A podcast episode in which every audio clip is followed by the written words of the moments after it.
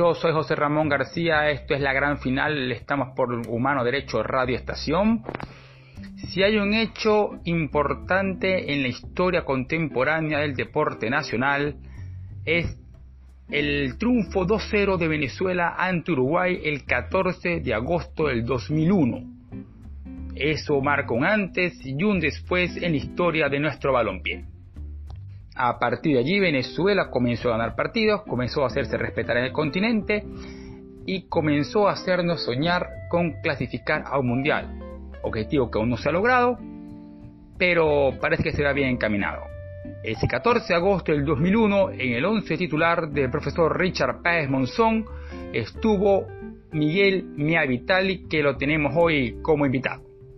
Bienvenido y coméntanos qué significó para ti ese partido y si crees que marcó un antes y un después para nuestra vino tinto. La verdad que para nosotros fue sumamente importante esa victoria porque de ahí más ganamos una seguidilla importante de cuatro victorias consecutivas y digamos que fue en realidad el despertar del, del boom vino tinto, ¿no? Donde nos dimos a conocer la victoria Uruguay, la victoria Chile, a Paraguay, a Perú y luego a Paraguay. De las cuatro selecciones que vencimos, dos fueron al Mundial y eso para nosotros significó un gran realce para la selección y también para el torneo local. Determinó un antes y un después, es así. Fue una eliminatoria que, como te digo, ganamos cuatro victorias consecutivas, mayor puntaje en toda la historia y que bueno significó un apoyo masivo de, hacia nosotros los futbolistas, hacia la federación, eh, creer en lo que veníamos haciendo, en el trabajo y apoyar mucho más a la selección. Ese triunfo en el Pachencho Romero apenas fue el cuarto de Venezuela en su historia en eliminatorias a Copa del Mundo. Era el segundo en esta eliminatoria en la cual ya se le da ganado a Bolivia. Miguel, ¿alguna anécdota del partido o algo que recuerdes?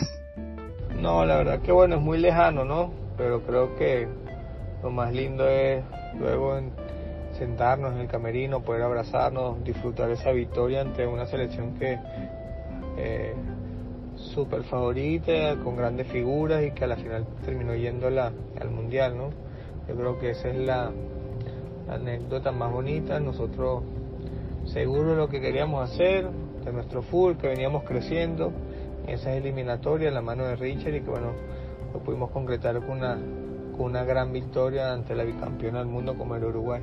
Miguel Mavitali es uno de los mejores jugadores que ha tenido Venezuela en su historia en esta posición. Creo que un centro del campo con el mejor Miguel Mavitali, con la mejor versión de Tomás Rincón, sería infranqueable. Miguel, por último, ¿cómo ves la generación de relevo de nuestro fútbol nacional, de nuestra vino tinto?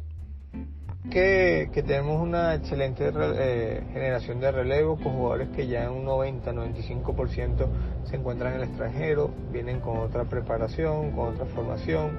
Para nosotros eso es importante.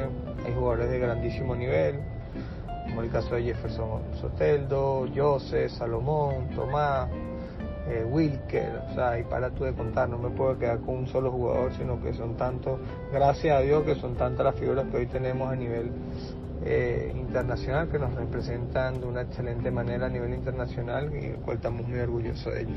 Muchas gracias a Miguel Navitali por mm, ayudarnos a revivir esa, esa noche gloriosa del fútbol venezolano, el pachenchazo, el triunfo aquel 2-0 contra Uruguay 14 de agosto del 2001. Vamos a la pausa y venimos con uno de los goleadores de esta noche.